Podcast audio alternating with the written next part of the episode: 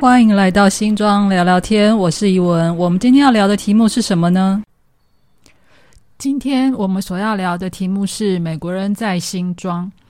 在台湾有一个很特殊的谚语，叫做“我哪有那个美国时间呢？”其实这句话，我想应该只有台湾人才听得懂它的用法。它的含义呢，基本上有两种说法。一个说法是因为美国晚台湾一天，所以如果能在台湾过美国的日子的话。所以表示他的时间是非常充裕的。第二个意思是指说，台湾人看美国人的生活呢，多数来自于电影。那美国人放假的时候呢，就很从容的开车出去玩，跟台湾人那种节省、爆肝、加班的人生差很多很多很多。所以呢，形容就是说，当事人生活很辛苦，哪有办法像美国人过得这么轻松愉快？很有趣的是，美国给台湾人的印象多半是什么？热情、活力，而且国家富有强大，他的娱乐事业非常的发达，摇滚乐跟好莱坞电影几乎是影响了台湾人对美国人的印象。那我们今天的题目既然是美国人在新庄，那美国曾经在新庄留下什么样的内容呢？我想先请教一下各位，你们现代人还会听广播吗？当然啦，Podcast 有点像是呃早期的广播电台一样，它就会固定在一段时间播放一个节目。那有没有人知道 ICRT 呢？我相信很多人都跟我一样，从小在学英文要练习听力的时候，一定都会听 ICRT 来练习。它是一个二十四小时用英语广播介绍英语音乐、英语新闻为主的电台。目前呢，ICRT 的总部其实在新庄副都心，你们知道吗？而且它附近也有 ICRT 的发射设备。ICRT 呢，它的全名叫做台北国际社区广播电台，它的前身是 AFM 美军电台，主要服务的对象是呢海外驻防的美军军职人员跟军眷。它成立的时间其实在一九四五年的七月十号。那因为中美在一九五四年签订了共同防御合约，所以在当时呢，大量的美军开始驻防台湾。这个电台呢，这也在一九五七年在台北成立的分部。那它播放的内容主要是消费娱乐性的讯息。当年有一个播放的节目叫《American Top Forty》，这个呢是美国国内的节目，透过广播，驻外的美军跟当地的民众都能听到美国当时最流行的音乐排行榜。特别是台湾的百姓啊，知识青年也透过了这个节目认识了美式的生活。各位，我要提醒一下，在那个一九五零年代呢，是台湾戒严最严。最严格控管的时候呢，你听广播电台呢，其实很多节目呢都是被政府事先审查过了。但是，但是美军电台节目是少数被国民政府允许的软性文化生活。在一九七九年中美断交之后呢，美军电台也在当年终止了服务。可是因为当时留在台湾的美国人很多，而且也有很多台湾听众也在接收节目。所以借由各方的奔走，再加上行政院的补助，美军电台的设备全部移转给了 ICRT，持续在台湾服务听众。而且在当时呢，美军电台的播放设备其实也有一部分是放在新庄哦。你们知道在哪里吗？就是现在的新庄运动公园。这个设备。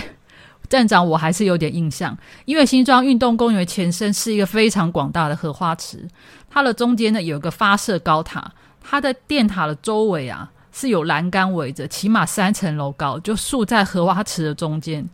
这个一直到民国八十七年运动公园设立的时候才搬走，很有趣吧？没有想到美国的那个广播电台居然跟新庄有一些姻缘哦。那美国人在新庄的痕迹呢？不光是有 ICRT 电台，还有一个东西可以谈，就是美元、美国援助。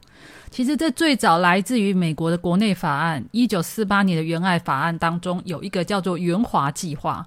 那原本当时呢是要援助在大陆的国民政府，但是他一九四九年就是转进台湾之后呢，他这个美元的。援华计划呢就开始在台湾执行。那他透过行政院的农复会分配到各个地方。农复会它的全名叫做中国农业复兴委员会。它早期分配的内容并不是我们听到的所谓的面粉啦之类的。其实它早期分配的内容，特别是肥料的补助，还有公共卫生的防治。特这个特公共卫生的防治，大部分是什么沙眼啦、头虱啦。那根据我翻到的资料来显示呢，《联合报》一九五二年一月三十号呢，美国国家共同安全总署的官员跟农妇会的官员呢，在新庄巡视肥料分配的状况。那一九五三年十一月十六号，美国共和党参议员周以德接驻华大使蓝青一起参观了三重新庄农妇会的工作。那这个资料呢，有一个更呃。更明显的出处在文化部的国家文化资料库里面可以看到照片。当当年美国人参访新庄卫生所的时候，墙上挂着防治沙眼的宣传挂画。所以说呢，美国人对大傻逼是非常的有心得。他钱发下去之后，还是随时会来巡查。他可不是给了就算了。那当然了。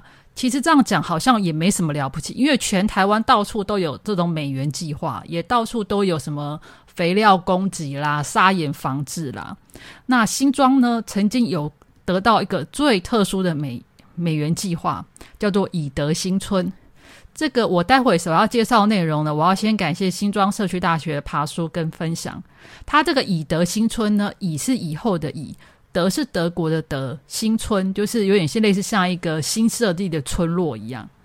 它最早呢是由 ARCI 美国援助中国知识人士协会，它的目的呢是要接济流亡香港、澳门的中国知识分子，那定居以及工作。那我们简称为原知会。在争取知识分子的支持。什么叫知识分子的支持呢？因为在一九四零四五年之后到一九五零年之内呢，全世界共产主义的政权就扩大的，就快速的呃往外扩张。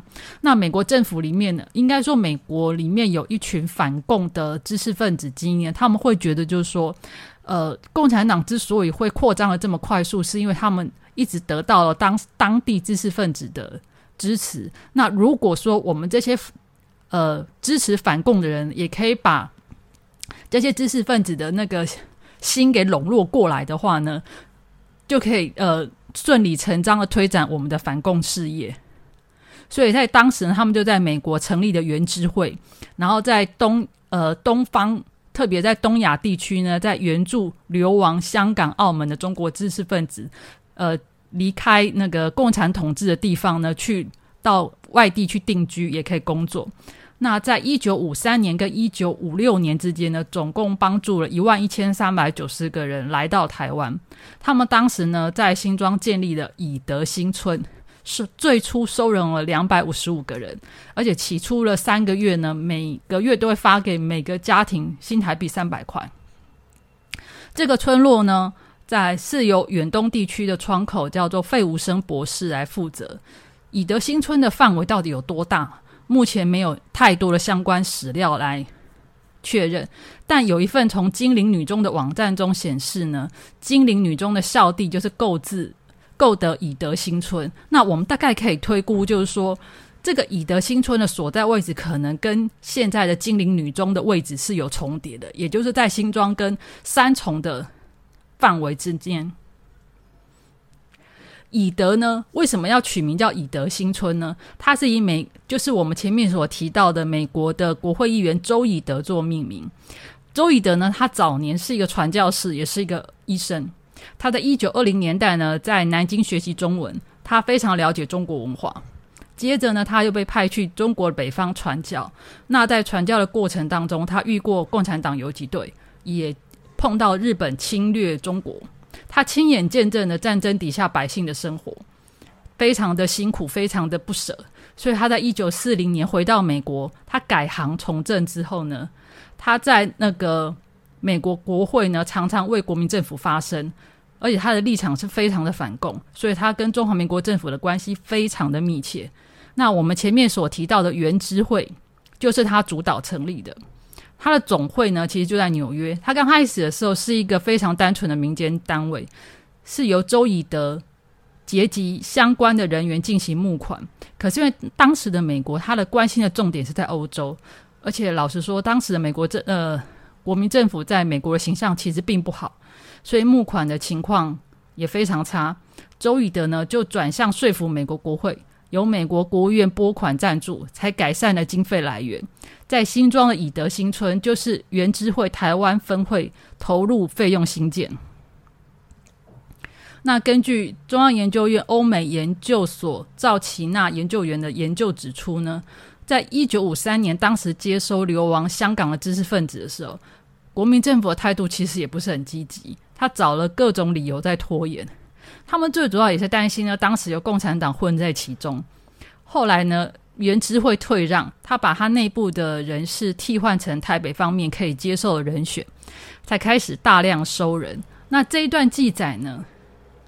也在当时台湾原智慧的窗口，也就是杭立武先生的专访当中也证实过。他曾经，呃，杭立武先生曾经提到呢，当时的行政院长陈诚曾经亲自打电话给情治单位说：“你们如果不让人进来，那他这个行政院长也不用做了。”这是很很帅气的一句话吧？那现在以德新村又去了哪里？又为什么会消失在新庄呢？目前实在真的没有很明确的记载。除了金陵女中的校史有记录过说他们的校地是购置以德新村之外，就再也没有相关的记录了。那另外文化部的国家文化资料库当中呢，就有以德新村的照片，以及周以德来参访新庄卫生所的照片。那因为这一集我们有实在有非常多的资料来源，那我在这边介绍一下我的资料来源呢。这一集的那个档案的封面呢，是由 Born in the USA，也就是布鲁斯史普林斯丁的音乐专辑，在一九八四年出版的。那另外还有文化部的国家文化资料库、新庄社区大学、中研院近代史杭立武先生的访问记录，还有中央研究院欧美研究所。冷战以及难民协助的研究。那我们今天的节目就到这里告一个段落哦。